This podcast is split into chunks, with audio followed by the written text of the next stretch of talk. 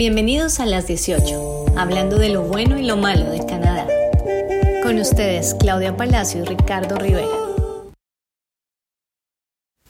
Amigos de las 18, muy buenas tardes. Espero que se encuentren muy bien. Episodio número 15. Claudia, ¿cómo estás? Hola Ricardo, ¿cómo estás? Muy bien, gracias. Contento de estar otra vez aquí, como siempre, cada domingo a las 18 horas con todo este bello público que nos, que nos sigue y que tienen un gran interés en conocer un poco más de cómo pueden realizar este plan de venir a Canadá de una manera correcta y concreta. ¿Cómo has estado? Y con menos complicaciones. Yo muy bien, Ricardo. ¿Tú dónde estás? Que veo lago detrás de ti, veo pinos. ¿Qué es lo que estoy viendo? Estoy ahorita en Muskoka, es eh, una región que queda a cuánto de Toronto, como a dos horas y media, casi tres horas. Por ahí, es divino. Por ahí, sí, no, es súper bonito. Y es que se ve espectacular. Sí, no, entonces acá aprovechando, descansando un poquito, aprovechando este verano, ya que muy bien sabemos cómo nos pega el invierno canadiense, pero no, súper contento, súper feliz. ¿Tú dónde estás? Porque también veo lago. aprovechando el agua en verano, Ricardo, estoy en Burlington, que es uno de los suburbios de Toronto, y pues aquí contra el lago, eh, muriéndome de la envidia porque hay una cantidad de gente en jet skis y en, de todo lo habido por haber en el agua, kayaks y de todo. Kayaks, paddleboards, que se ha vuelto como la sensación ahorita. Cada vez que voy a un lago de aquí, siempre se ven todas las personas con sus paddleboards yendo y viniendo y va a tocar intentar hacer ese deporte. Bueno, el día de hoy, sí, exacto, no, eso fue sencillo, todavía tenemos, todavía tenemos la edad para estar molestando con ese tipo de cosas. bueno, entrando un poco en materia, el episodio de hoy eh, yo creo que a algunas personas no les suena como tan interesante, pero es algo que es muy importante, de lo cual debemos de hablar, es qué es lo que más extrañamos cuando llegamos acá o cuando empezamos, bueno, pues no cuando empezamos a hacer el plan, ya el plan lo hicimos, lo logramos, llegamos acá y eso va muy atado a los miedos, ¿no? A los miedos de iniciar este proceso. Yo creo que van muy de la mano el qué voy a extrañar y será que me arriesgo a hacerlo, será que sí vale la pena a los miedos y a la realidad con la que nos encontramos, Ricardo, porque muchas veces la expectativa que generamos no concuerda con lo que nos encontramos y esa realidad nos golpea y esa realidad afecta no solamente con lo que extrañamos, sino en cómo nos sentimos. Pero yo creo que en este punto a mí me toca más bien empezar a hacer preguntas porque yo creo que tú tienes más contacto con la gente recién llegada que yo. O sea, en la institución con la que tú trabajas, en la que tú, la que tú representas, ¿ustedes cuántos estudiantes internacionales reciben al año, Ricardo? En este momento estamos alrededor de los 4.900 estudiantes internacionales. Son 4.900 almas. Eso es un montón de gente. Yo me imagino que eh, todos traen de casa empacado en la maleta esa carga de ilusiones, esa carga de emociones y llegan aquí y ups, ups el clima, ups la comida, ups la gente, ups el idioma. La almohada y la cama, no me acostumbro, es un mundo distinto de todo tus estudiantes en el Departamento de Estudiantes Internacionales, ¿qué es lo que más comentan? ¿Qué es lo que más extrañan? Vale, eh, lo, que, lo que más extrañan, y yo creo que logro concordar con ellos, inclusive estando 21 años ya en este país y poniéndome en la situación hace 21 años también como estudiante internacional, la familia. La familia es yo creo que lo primero que le pega a uno duro, es lo primero que uno empieza a extrañar. Eh, los primos, los tíos, los abuelos. Eh, en el caso mío, por ejemplo, y algunas personas conocen mi historia, yo llegué a este país solo, yo me vine como estudiante internacional solo, mis papás en Colombia, mi hermana en Colombia para ese momento, por supuesto. Y claro, todos los 16 años y la mayoría de estudiantes, ¿sí? o sea, cuando te dicen te vas a ir para Canadá, te vas solo, wow. Pucha, es voy a estar solo, voy a estar en un país de primer mundo, voy a llevar la vida que quiero llevar, eh, la libertad ya por permisos. Claro, ya no más, ya no más permiso. Claro. Exacto, ya voy solo. Y pasas de eso, y eso es en cuestión de semanas. Eso no es que hablemos de meses, de años, no, en cuestión de semanas es me gustaría estar pidiendo permiso en este momento para salir, me gustaría estar pidiendo permiso para hacer este tipo de cosas, porque lo primero que te pega es, es la familia, indiscutiblemente, y con todos mis estudiantes eh, lo hemos hablado, es, es la familia. Eso yo creo que va a ser el, el primer punto.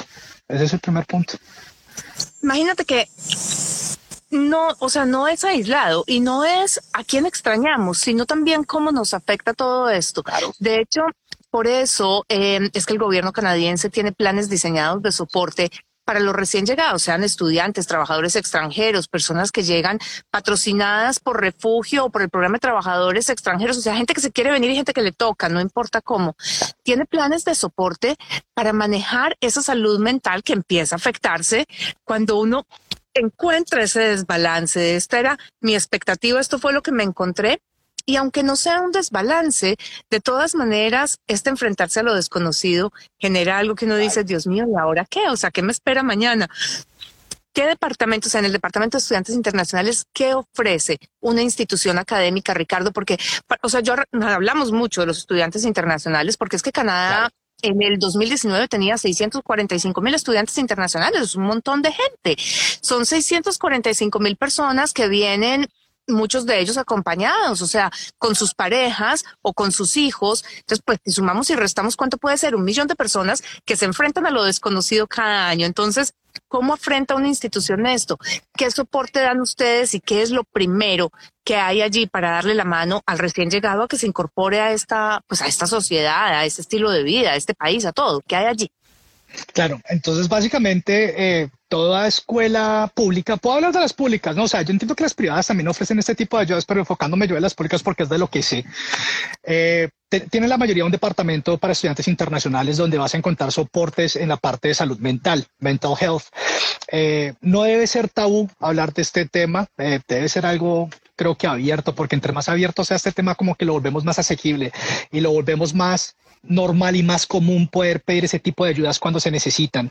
Yo pasé por eso, yo pasé por eso hace 21 años también cuando estaba en la universidad, cuando empecé la universidad, en los momentos que me sentía solo, porque llegas a un país nuevo, eh, llegas a un sistema de educación nuevo donde hacer clic con las personas se te va a dificultar aún más, porque pues no, no, no, no son las personas con las cuales tú estás eh, acostumbradas a hacer clic, son diferentes culturas, diferentes países. Eh, es, para mí fue difícil hacer ese clic al principio y en un momento me empecé a reconceptualizar todo, dije, tomé la mejor decisión. Yo me acuerdo que eso fue como a los 17, 17, entre los 17 y los 18 dije, tomé la mejor decisión. Estoy donde tengo que estar, o sea, estoy solo ahorita. Yo llamaba a Colombia, mis amigos en pleno primer año de universidad, gozándose la universidad en Colombia, que es uno de los mejores momentos, y yo mesas en mi casa un viernes, 8 de la noche, solo, como un pan, como un pan, literalmente. Y en una, y en una edad en la que todavía no te era permitido tomar trago en Canadá. Claro, eh, eh, exactamente. Entonces era, era, era, todo eso, pero entonces era pedir ayuda. Es decir, bueno, me siento triste, me siento solo, ¿yo con quién puedo hablar? Vale, perfecto. Entonces trata uno de buscar todo ese tipo de ayudas.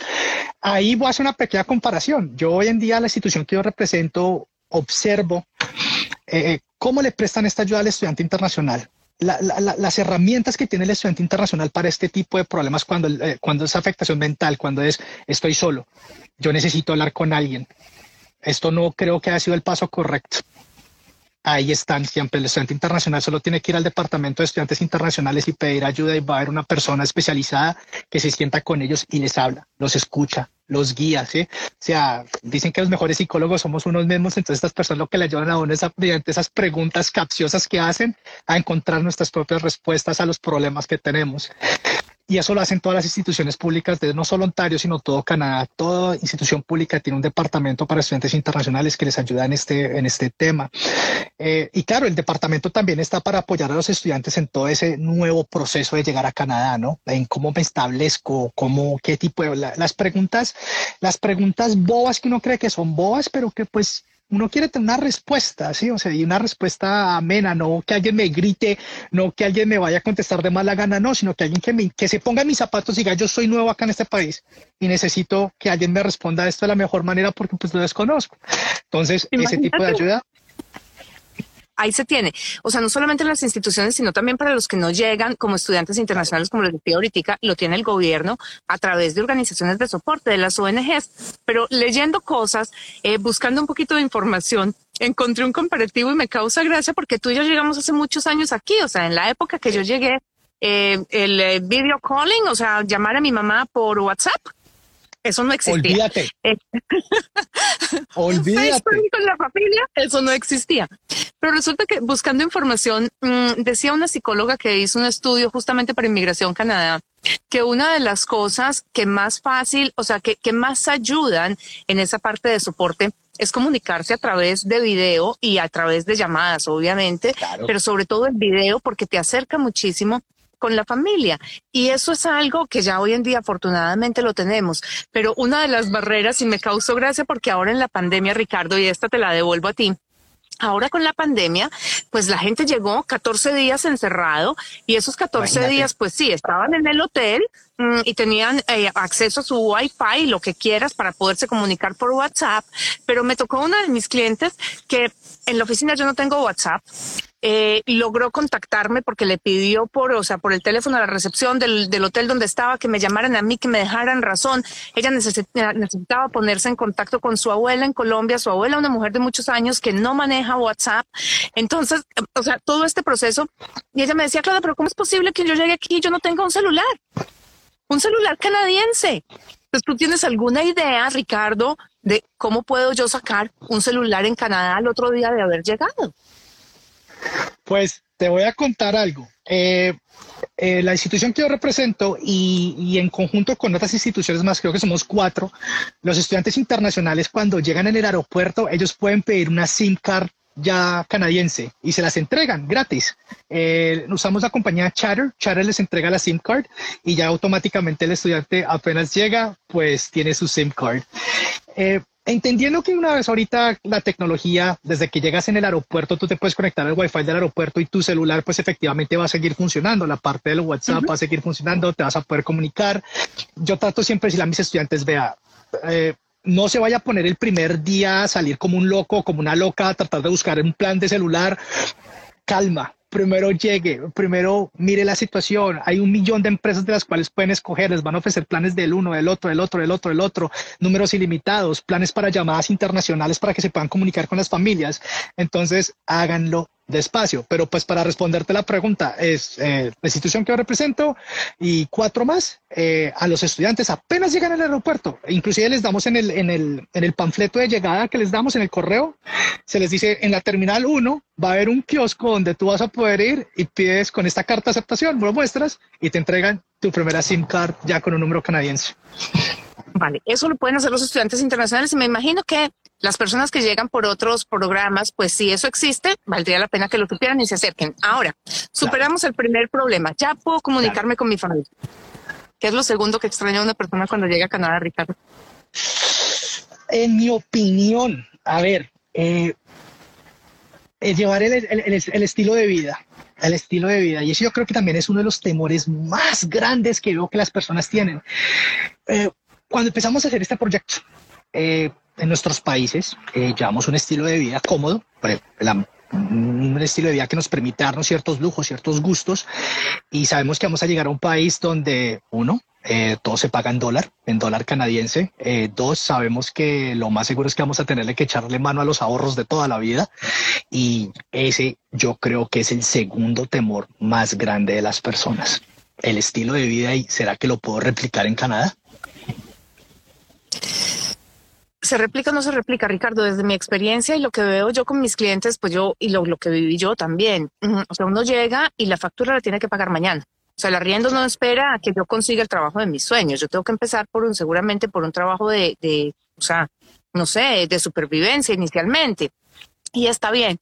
Eh, además, es un proceso de humildad que nos sirve a todos como seres humanos también vivirlo un poquito. Lo hace crecer a uno como persona y demás pero ese, digamos, ese cambio de estilo, eh, si estamos hablando de que es un chico de 18 años recién graduado que viene aquí y se encuentra con lo que tú decías, o sea, la libertad primero y después dice, no, Dios mío, yo, yo no me sé manejar solo y ahora quién me lava la ropa, cómo se plancha una camisa. Eh, el que viene de 25 se encuentra con que resulta que aquí las cosas no son tan fáciles como parecen, o sea, hay una diferencia cultural, yo me le puedo acercar a uno, al otro no, de pronto el beso o el abrazo es un choque, ah. eh, no es que me rechacen, pero la gente me mira sorprendido porque usted por qué se me está rimando tanto, o sea, porque viene a abrazarme, a tocarme. El que llega de, el que llega de 35 llega con una posición laboral ya más o menos estable, definida, creciente, y llega aquí y tenemos que devolvernos un paso y el que llega de 45 llega de una gerencia y tenemos que volver a arrancar. Ahí hay un paso más. Yo que extraño, extraño, extraño mi trabajo, extraño la forma en la que me comporto, la forma en la que estabas diciendo tú, el estilo de vida. O sea, los latinoamericanos somos somos muy afectuosos y somos muy táctiles. Nosotros a todo el mundo lo tocamos, le ponemos la mano en el hombro, le, tocamos la mano, le ponemos la mano en la pierna, le damos el golpecito en la espalda, abrazamos, damos beso. La gente se pregunta a veces por qué el canadiense es tan frío, por qué es tan seco. No son fríos, no son secos. Resulta que el canadiense, como hay tantas culturas aquí, respeta muchos espacios. Y eso será tema específico para otro programa sobre las diferencias culturales, o sea, cómo se mueve esto, cómo me conduzco yo ante una persona que es de religión judía, ante un musulmán, cuáles son las diferencias, cuáles son los conceptos, porque eso también crea no una barrera, pero crea un comportamiento distinto. Y esa pienso yo que es otra de las causas que nos impacta cuando llegamos y lo que empiezo a extrañar. Extraño mi gente. Extraño mi comida. ¿Te han dicho eso o no? Sí, claro, pero la, la, la, la, comida es la típica. Bueno, y sabes que, y yo creo que tú también puedes ver esto. En 21 años, que, o sea, en todo ese, hace 21 años, por ejemplo, uno, uno cometía la, animalada, y lo voy a llamar como es, es una animalada. Uno se traía de Colombia una caja de cartón llena de que chocorramos, que gancitos, que mi mamá me compró un bombón y el chocobreak, todo. O sea, se trae una vaina y lo que obviamente lo primero uno no pensaba es que en inmigración lo iban a parar a uno y maestro, ¿qué es todo esto? ¿Cómo le explica a uno a un agente de inmigración que es una cocada? Imagínese usted eso, yo llegando al aeropuerto con bolsas de cocadas y explicándole al man de inmigración, man, esto es un dulce de, coco con leche y el man me miraba y ese man canadiense decía, ¿esta vaina qué es? Y no, ya todo, todo se encuentra acá, o sea, hoy en día restaurantes colombianos hay por donde, o sea, ya son incontables los números de restaurantes colombianos que hay acá y de todas las, y eso que y yo sé que las personas ven de todos otros países, eh, de las culturas de todo lado, peruana, eh, comida mexicana, inclusive hay restaurantes mexicanos que le sale uno más costoso comer en el restaurante mexicano que en el restaurante de comida eh, americana, entre, entre comillas. Pero además de todo, además de todo, no es solamente el restaurante, están las tiendas latinoamericanas donde encontramos todo. muchísimas cosas que son las marcas, o sea, las traen directo de allá. Y eso va reemplazando algunas de esas cosas que nos hacen falta y que en algún momento pensamos que eran individuales, o sea, eran separadas de todo. Pero cuando empezamos a sumar, o sea, extraño a mi familia, me estoy conduciendo en un idioma que no es el mío, eh, resulta que el ingreso que tengo en este momento, porque me tocó devolverme en mi escalafón profesional, no es el que yo esperaba, entonces ya empieza también la parte económica a presionarme un poquito. Extraño mi comida, no encuentro qué comer aquí, todo me sabe insípido o, todo me cae pesado o lo que sea vamos sumando un poquito en todo este escalafón de, de mi sanidad mental. Y lo que tú decías al principio es muy cierto. Tendemos a generar un tabú alrededor de esta situación y por eso es que las estadísticas también muestran que normalmente son las mujeres las que más, eh, o sea, declaran tener algún tipo de, de, no llamémoslo enfermedad, porque no es necesariamente una enfermedad, pero se está sintiendo con ansiedad, se está sintiendo nerviosa, de pronto entra en una etapa depresiva. Entonces, las mujeres normalmente son las que más buscan ayuda para esto, los hombres muy poco realmente comparando esto con, con las estadísticas. Mm, digamos que el grupo de muy, muy jóvenes, los de 20 18 a 25 de pronto, todos esos muchachos recién graduados que todavía están explorando la vida, pues están muy preparados para el cambio y ellos son unos de los que menos sufren con estos cambios y también lo sufren muy poco las personas que se vienen. Y mira que me llamó mucho la atención que las estadísticas del gobierno canadiense dijeran los que vienen a hacer maestrías. Y yo asumiría, Ricardo, y me encantaría que alguien que se hubiera venido a hacer una maestría, dos o tres personas nos comentaran si fue así o no, que la carga educativa es tan pesada que lo que hicieron fue cambiar un espacio educativo, pero, pero no tuvieron tiempo de darse cuenta del cambio de vida. Es lo que pienso yo de las maestrías, que son tan pesadas que no te da tiempo. Pero el grupo grande de personas que reportan tener algún tipo de necesidad de apoyo psicológico, está en las personas que tienen una carrera universitaria que vienen aquí a hacer una especialización y que están entre los 28 y los 40 años. Me llamó, pero hartísimo la atención verlo pero me llamó más la atención ver que las estadísticas muestran que son más las personas que se quedan con todo esto adentro y que se ve reflejado después en una situación física, o sea, la somatización de las enfermedades que las que realmente entran a buscar ese soporte. Porque es que aunque pensemos que pero es que le hace falta a la mamá, pues llámela. Es que no es solamente la mamá y llámela, es el cúmulo de cosas. Y cuando uno le dice, es que extraño mucho mi comida, tan tonto, no, no es tan tonto, es que no es la comida lo que está extrañando. Es que lo que tiene es un cúmulo de cosas que están afectándolo definitivamente y que van a afectar cómo se vaya a comportar a futuro. Entonces, pues para eso están estas, estos eh, grupos de ayuda, lo tienen los centros comunitarios, lo tienen las instituciones eh, del gobierno, o sea, las, las, instituciones que hacen, que tienen soporte de Inmigración Canadá, por cierto. Claro. Mm, y lo tienen, como dices tú, para los estudiantes internacionales, que es un grupo bastante grande, pues lo tienen los mismos colleges. Y, y, y eso que hablas es muy importante, el, el, el dejar y el, el no pedir ayuda por miedo por, por tabú, porque nos da, nos da miedo pedir ayuda, porque uno se cree invencible, por ego. Es el ego el que no nos permite pedir la ayuda y eso se va acumulando. O sea, yo veo, por ejemplo, a ver, yo cuando llegué acá llegué joven. Todo era chévere, todo era color de rosa, cualquier problema. Sí, no, o sea, pero, pero mira ahorita que yo miro a los estudiantes que llegan ahorita de 35, casados, con hijos, y se empiezan a, lo que tú dices, se empiezan a acumular esas frustraciones una tras de otra. Extraño la comida, extraño el estatus que tenía, eh, eh, extraño mi trabajo, extraño mi grupo social que tenía, e, extraño el que los viernes ya no estoy con mis amigos, sino que estoy en mi casa, estoy con mi pareja, estoy con mis hijos, estoy encerrado, ya no estoy saliendo. Eh, extraño todo un montón de cosas y se va acumulando y se va acumulando y se va acumulando y se va acumulando. Tu comportamiento empieza a cambiar. Estás en una cultura nueva, todo se empieza a hacer una frustración y, y creo que ahí es la receta perfecta para crear un completo desastre. Total. Esto, que a esto le sumamos el estrés que genera un proceso migratorio, Ricardo. Cuando empezamos mm. a ver que venimos con una pata coja, porque es que las cosas no van cuadrando, esto se convierte en una bola de nieve que es imparable. Y pues para eso están las instituciones. Y yo pienso que la idea de este programa de hoy era llamar un poquito la atención sobre eso. Tenemos dónde pedir apoyo y no tenemos por qué sufrir y no tenemos por qué esconder y no nos tiene por qué dar pena el decir, ah, hay algo que, que no me está dejando ser feliz, completamente feliz. Yo soy una convencida, o desde el primer día que yo llegué a Canadá, yo me sentí canadiense, yo soy una convencida de que este país es maravilloso, pero el paso no es sencillo. Ese paso uno dice muy fácil, a mí no me importa ir lo que me toque hacer. Pero cuando uno se enfrenta a tener lo que hacer, ya no es tan fácil. Y está bien, pedir ayuda y está bien manifestarlo y está bien comentar con la gente, con el grupo de amigos, de pronto con, con el psicólogo, porque para esto hay psicólogos, decir, necesito apoyo aquí.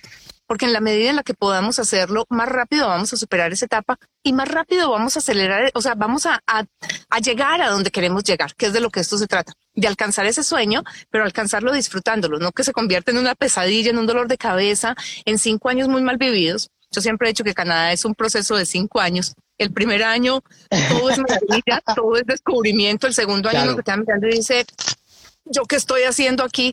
El tercer año dice, metí las patas hasta el cuello porque, o sea, me gasté lo que tenía, eh, he hecho un montón de cosas y no veo nada. Y el que aguanta el tercer año, ya el cuarto año empieza a ver que mmm, aquí esto pinta interesante. Y en el Eso quinto año, bueno. esto es mío esto es mío, o sea, Exacto. ya, ya entendí cómo funciona este proceso. Pero para llegar a ese quinto año, ojalá pudiéramos llegar todos disfrutando el proceso y no sufriendo el proceso extrañando lo que tenemos que extrañar, pero gracias a Dios hoy en día existe WhatsApp y existe el, el Facebook Time, ¿cómo se llama? El, yo no lo tengo, el FaceTime, FaceTime eh, porque eso es solamente para... Okay. y a mí la tecnología me come, pero afortunadamente existe porque eso nos acerca con la familia, qué emoción. Claro. Pero todo lo demás lo tenemos aquí y podemos usarlo y aprovecharlo desde aquí. Exacto, yo me acuerdo, o sea, es decir, yo me acuerdo la primera vez que Skype incorporó la videollamada, cuando yo pude ver a mis papás por videollamada, todos lloramos. Es que me acuerdo el día, nunca se me va a olvidar cuando Skype incorporó la videollamada, que fue algo, o sea, mi papá no la podía creer, o sea, que él me podía ver por videoconferencia y, y estamos hablando y, y, todos llorando, o sea, ninguno podía hablar, de acuerdo. Pero iba a agregar algo, ¿sabes? Los supersónicos. Eh, sí, no, ya, y ya ahorita pues mira lo que estamos haciendo.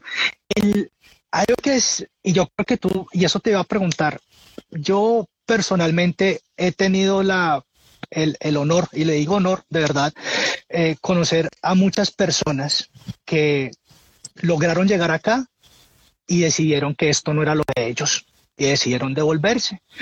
Eh, les digo honor porque son personas que, y voy a, decir abierto, eh, tuvieron los huevos para intentarlo, tuvieron los huevos para salir de su zona de confort, llegar a un nuevo país, llegar a una nueva cultura, intentarlo, dar todo lo que tenían, pero que sencillamente no encajaron. Y porque más intentaban, por más que lo pelearon, por más que nadaron en contra de la marea, no encajaron y terminaron devolviéndose. Y por eso digo honor, ¿sí? porque no todo el, o sea, conozco personas con todas las comodidades posibles que no lo que, que, no se atreverían a hacerlo. Conozco personas también que con poco y quieren hacerlo, ¿sí? Entonces por eso digo la palabra honor. Te pregunto, ¿has tenido la oportunidad de conocer a este tipo de personas? Ricardo, es que yo creo que en este trabajo tuyo y mío nos encontramos con personas que son muy valientes y muy valiosas, pero mm, yo creo que hay dos tipos de personas. El que viene, lo intenta y reconoce que no era lo que quería y fue una experiencia buena, pero no era necesariamente para mí. Y hay otros que dicen, yo la trabajo y la logro porque este es mi sueño. Y cualquiera de los dos es absolutamente válido, porque es que el sueño mío no tiene por qué ser el tuyo, y por más que a mí me parezca que Canadá es el mejor país del mundo, no tiene por qué ser el de todo el mundo. Pero para los que tienen la inquietud de si esto puede ser o no puede ser, lo más importante es intentarlo, pero también saber que tienen en dónde apoyarse en el momento en el que empiezan a pensar no sé si voy a ser capaz, porque es que no es si quiero o no quiero. Yo quiero que eso, yo pienso que eso viene muy de adentro, el si quiero o no quiero. Pero es en el momento en el que empezamos a decir, no sé si voy a ser capaz, en el momento en el que tenemos que buscar dónde apoyarnos y los organismos están ahí. Y lo repito y lo seguiré diciendo durante toda esta transmisión. Lo tienen para los que son estudiantes internacionales, instituciones con las que están estudiando. Para los que no son estudiantes internacionales, lo tienen a través de las instituciones del gobierno. El gobierno canadiense tiene un presupuesto gigante para darle soporte con salud mental a las personas a través de los centros comunitarios y a través de los programas de ayuda de, asistencia, o sea, de, de salud mental. Y es porque es eso, más común de lo que nosotros mismos pensamos y no tiene nada que ver ni con que yo esté loco, ni con que no sea capaz, ni con que me pudo la vida. Sencillamente son situaciones muy estresantes. Y es particularmente cierto en las situaciones donde las personas tienen que salir de sus países huyendo de algún persona que de pronto se tienen que enfrentar con una situación económica muy difícil porque eso también eleva el nivel de estrés. Entonces, para ellos particularmente o para el que se sienta que está pasando, o sea, se vino para acá y se le acabó la relación, porque esa es otra, es que inmigrar genera tantas cosas que también hay ruptura de muchas relaciones. Esa parte del manejo de la separación es difícil y está allí, entonces no es que yo no quiera, no es que yo no sea capaz, es que sencillamente no sé si voy a poder solo. Y allí están instituciones académicas con sus departamentos de estudiantes internacionales, las instituciones del gobierno a través de los centros comunitarios y a través de todas las organizaciones que tienen que son de apoyo a salud mental, están ahí para darle la mano. Exactamente, no, ayuda, ayuda es lo que hay, es lo que hay, herramientas es lo que hay, herramientas es lo que siempre vamos a tener. Eh, acostumbrarnos a que esto es algo totalmente nuevo, que no va a ser igual. Pucha, yo ahorita regresando, ahorita cuando empezamos a hablar, cuando empezabas a hablar y pasar de saludar a todo el mundo de beso a entender que en esta cultura todo el mundo tiene su cuadrito de por favor no se cruce mi línea, que este es mi espacio de respeto. Y me acuerdo la primera vez que saludé a una canadiense de beso por pues, Latinoamérica y se me quedaron mirando como este man, este man, qué pitos, o sea, este man, ¿qué le pasa?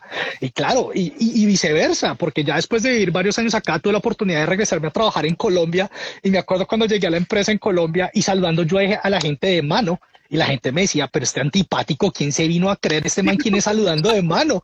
Y después otra expresión es el switch de, no, es que aquí toca de beso y aquí la gente es más, hay, hay como más tacto y después regrese acá y otra vez, bueno, recuerde maestro que acá usted llega a hacer una vaina de esas y hasta lo pueden demandar. Entonces aquí es, es, todo eso, pero me acordé de eso y me pareció súper interesante ese cambio y ese shock, ese shock cultural y bueno, qué, qué, extraño. Sí, total, total, total, es total. Shock cultural, sí, definitivamente. Pero bueno, yo pienso que lo importante es, lo importante es que, que podamos entender que esa le hemos pasado todos. Canadá recibe cada año, o sea, le da la residencia a 400 mil personas en promedio. Y esas 400 mil, yo creo que todas podemos decir que hubo por lo menos un día en nuestra vida durante ese proceso migratorio donde dijimos, ¿ahora qué hago? no sé si sentarme a llorar o a reírme. Y todos en algún momento pensamos en quién me apoyo. En esos momentos, eh, regresando también, cuando estabas afuera, a menos 28 grados, a menos 30 grados, esperando por el transporte público, porque todos pasamos, oiga, póngale cuidado, todos pasamos por esta, menos 28, menos 30 grados, esperando con el frío más perro que puede haber, esperando por el transporte público y uno se pregunta, pucha, ¿qué hice? ¿Es esto lo que quiero? O sea, ¿para qué me vino? O sea, yo qué carajos hice si yo en mi casa estaba feliz, tranquilo, tenía casa, carro y beca y tenía la vida súper cómoda. ¿Yo qué estoy haciendo acá chupando, mamando frío? O sea, ¿qué me pasa? Estoy loco. ¿Vale la pena? Vale la pena. Vale la pena. Todo se va componiendo. Todo se va componiendo. aprendemos, aprendemos, pero también para todos los que en algún momento dicen, definitivamente fue una experiencia buena, pero no la mía. No es lo que yo quiero vivir el resto de vida también es bastante válido. Lo importante es que lo hagan también teniendo la claridad de que hicieron lo que tenían que hacer y que se vayan tranquilos. Y para eso también está hablar, sacarlo de adentro. Total, total, total. Entonces recuerden en el momento cuando estén aquí, necesiten ese tipo de ayuda, no tengan miedo a buscarla. No tengan miedo a buscarla, que buscar ayuda no es un crimen. Buscar ayuda es algo, es algo, es algo súper. Es poder reconocer en nosotros que no podemos solos. Y está bien reconocerlo, está bien dejar los egos a un lado. Es decir, necesito ayuda para poder sacar esto adelante. Y cuando hacen, cuando buscan ese tipo de ayuda, las cosas se van facilitando aún más. Yo todavía recuerdo, yo todavía, han habido momentos en estos 21 años donde he buscado ese tipo de ayuda. Y lo mejor. Todos lo hemos hecho en algún momento, Ricardo. Se necesita más valor para admitir que uno necesita ayuda que para ocultarlo. Correcto. Así es, así es. Y bueno, eh, es una experiencia nueva, es una cultura nueva y vuelves a Canadá, tu, tu hogar, tu segundo hogar. Vas a seguir. Y yo creo que ese homesickness a uno nunca se le va, ¿no? Eso yo creo que uno va a quedar con él siempre sobre todo porque es que esa falta de familia es algo que no va a llevar en el alma de por vida, pero también hay una cosa que aprendemos los que estamos aquí y es a crear familia. Por eso dicen que un amigo es un hermano que se escoge y ahí es donde aprendemos a abrirle el corazón a otro, a meternos en el corazón de otro y ahí es donde vemos que los hijos nuestros, yo veo la mía, por ejemplo, mmm, que tiene tíos tíos, tiene siete por el lado del papá, tiene dos por el lado mío, pero cuando ella hace la lista de los tíos que va a invitar a la fiesta de grado o cuando la hizo para la fiesta de los 15, pues la muchachita tenía como 25 tíos, o sea, resultaron por todas partes, porque eso es lo que aprendemos, a crear familia y a meternos allí y armar un núcleo que empieza a ser ese núcleo de soporte. Y aunque no dejamos de lado los que dejamos atrás, aprendemos a vincular gente nueva en nuestras vidas. Súper. Bueno, y con esas y con esas palabras ya creo que hemos llegado al final de este episodio. Eh, episodio interesante, como les digo, es, un título que nos llama mucho la atención porque realmente no, no se toca ningún, ningún tema así que diga uno como que, wow, ¿qué, ¿qué, es esto? Pero es algo a lo que todos nos vamos a enfrentar. Eh, y hablo en plural porque yo creo que todavía, como decimos, todos los días uno se enfrenta a esto. Todos los días se enfrenta a cómo está mi mamá, cómo está mi hermana, cómo están mis tíos, cómo están mis primos. Eh, Clau, tú y yo venimos de un país ahorita que realmente la situación política es un desastre total, donde vemos que hay ahorita un, es, un, es un desastre, no hay otra palabra de llamarlo, y uno se pregunta cómo están ellos, cómo están ellos. Y a mí, para, mí es un constante todo el día, todo el día, estar pensando más cómo están ellos. Ojalá estén bien, ojalá no estén eh, pasando mal. Eh. Yo creo que es la angustia de todos, Ricardo, pero, pero vuelve y juega. Tiene que tener uno en el alma los que dejó atrás, abrirle paso a otros y sobre todo pensar en lo que se viene a futuro. Y en el momento en el que sintamos que estamos decayendo, buscar ese soporte, pedir ayuda. Pedir ayuda. Clau, un abrazo muy grande. Qué bonito verte de nuevo y a todos los eh, que nos oyeron el día de hoy, muchas gracias. Les mandamos un fuerte abrazo. Recuerden, las 18, 6 de la tarde, hora de Toronto, todos los domingos. Nos vemos el próximo domingo. Un abrazo para todos. Muy buenas noches.